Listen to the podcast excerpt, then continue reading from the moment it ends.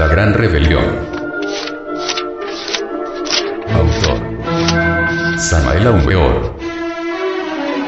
Este libro fue pasado a formato sonoro digital, para facilitar su difusión. Y con el propósito de que así como usted lo recibió, lo pueda hacer llegar a alguien más.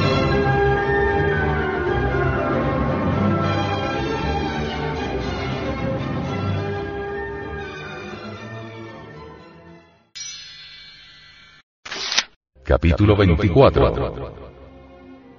Trabajo crístico. El Cristo íntimo surge interiormente en el trabajo relacionado con la disolución del yo psicológico. Obviamente el Cristo interior solo adviene en el momento cumbre de nuestros esfuerzos intencionales y padecimientos voluntarios. El advenimiento del fuego crístico es el evento más importante de nuestra propia vida. El Cristo íntimo se hace entonces cargo de todos nuestros procesos mentales, emocionales, motores, instintivos y sexuales. Incuestionablemente el Cristo íntimo es nuestro Salvador interior profundo. Él siendo perfecto al meterse en nosotros parecería como imperfecto. Siendo casto parecería como si no lo fuese, siendo justo parecería como si no lo fuese. Esto es semejante a los distintos reflejos de la luz. Si usa anteojos azules todo nos parecerá azul y si los usamos de color rojo veremos todas las cosas de este color. Él aunque sea blanco, visto desde afuera cada cual le verá a través del cristal psicológico con que se le mira. Por eso es que las gentes viéndole, no le ven. Al hacerse cargo de todos nuestros procesos psicológicos, el Señor de perfección sufre lo indecible. Convertido en hombre entre los hombres, ha de pasar por muchas pruebas y soportar tentaciones indecibles. La tentación es fuego, el triunfo sobre la tentación es luz. El iniciado debe aprender a vivir peligrosamente. Así está escrito. Esto lo saben los alquimistas. El iniciado debe recorrer con firmeza la senda del filo de la navaja. A uno y otro lado del difícil camino existen abismos espantosos. En la difícil senda de la disolución del ego existen complejos caminos que tienen su raíz precisamente en el camino real. Obviamente de la senda del filo de la navaja se desprenden múltiples sendas que no conducen a ninguna parte. Algunas de ellas nos llevan al abismo y a la desesperación.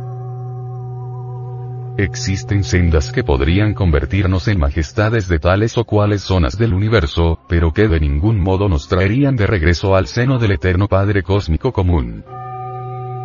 Existen sendas fascinantes, de santísima apariencia, inefables, desafortunadamente solo pueden conducirnos a la involución sumergida de los mundos infiernos. En el trabajo de la disolución del yo necesitamos entregarnos por completo al Cristo interior. A veces aparecen problemas de difícil solución. De pronto, el camino se pierde en laberintos inexplicables y no se sabe por dónde continúa. Solo la obediencia absoluta al Cristo interior y al Padre que está en secreto puede en tales casos orientarnos sabiamente. La senda del filo de la navaja está llena de peligros por dentro y por fuera. La moral convencional de nada sirve.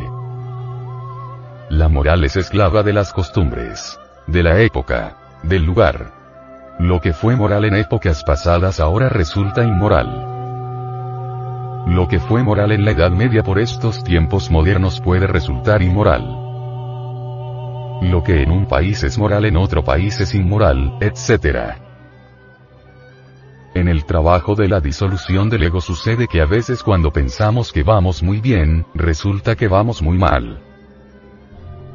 Los cambios son indispensables durante el avance esotérico, mas las gentes reaccionarias permanecen embotelladas en el pasado. Se petrifican en el tiempo y truenan y relampaguean contra nosotros a medida que realizamos avances psicológicos de fondo y cambios radicales. La gente no resiste los cambios del iniciado. Quieren que éste continúe petrificado en múltiples ayeres. Cualquier cambio que el iniciado realizare es clasificado de inmediato como inmoral. Mirando las cosas desde este ángulo a la luz del trabajo crístico, podemos evidenciar claramente la ineficacia de los diversos códigos de moral que en el mundo se han escrito. Incuestionablemente el Cristo manifiesto y, sin embargo, oculto en el corazón del hombre real. Al hacerse cargo de nuestros diversos estados psicológicos, siendo desconocido para las gentes es de hecho calificado como cruel, inmoral y perverso. Resulta paradójico que las gentes adoren al Cristo y, sin embargo, le acomoden tan horripilantes calificativos. Obviamente las gentes inconscientes y dormidas solo quieren un Cristo histórico, antropomórfico, de estatuas y dogmas inquebrantables, al cual puedan acomodar fácilmente todos sus códigos de moral torpe y rancia y todos sus prejuicios y condiciones. Las gentes no pueden concebir jamás al Cristo íntimo en el corazón del hombre. Las multitudes solo adoran al Cristo estatua y eso es todo. Cuando uno habla a las multitudes, cuando uno les declara el crudo realismo del Cristo revolucionario, del Cristo rojo, del Cristo rebelde, de inmediato recibe calificativos como los siguientes. Blasfemo, hereje, malvado, profanador, sacrílego, etc. Así son las multitudes, siempre inconscientes. Siempre dormidas. Ahora comprenderemos por qué el Cristo crucificado en el Golgota exclama con todas las fuerzas de su alma. Padre mío perdónalos porque no saben lo que hacen. El Cristo en sí mismo siendo uno, aparece como muchos. Por eso se ha dicho que es unidad múltiple perfecta. Al que sabe, la palabra da poder. Nadie la pronunció, nadie la pronunciará, sino solamente aquel que lo tiene encarnado. Encarnarlo es lo fundamental en el trabajo avanzado del yo pluralizado. El Señor de perfección trabaja en nosotros a medida que nos esforzamos conscientemente en el trabajo sobre sí mismos. Resulta espantosamente doloroso el trabajo que el Cristo íntimo tiene que realizar dentro de nuestra propia psiquis. En verdad que nuestro Maestro interior debe vivir todo su vía crucis en el fondo mismo de nuestra propia alma. Escrito está, a Dios rogando y con el mazo dando. También está escrito, ayúdate que yo te ayudaré. Suplicar a la Divina Madre Kundalini es fundamental cuando se trata de disolver agregados psíquicos indeseables, empero el Cristo íntimo en los trasfondos más profundos del mí mismo, opera sabiamente de acuerdo con las propias responsabilidades que Él echa sobre sus hombros.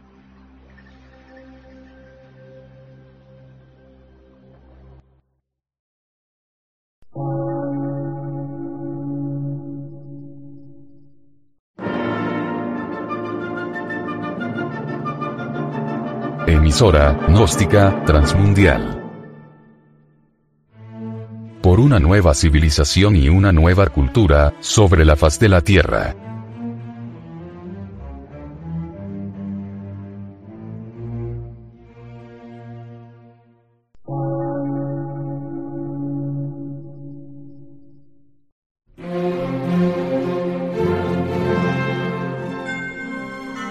Medio de radiodifusión científico, artístico, místico y filosófico. De la Asociación Colombiana de Centros de Estudios Gnósticos, Antropológicos, Psicológicos y Culturales. A.C.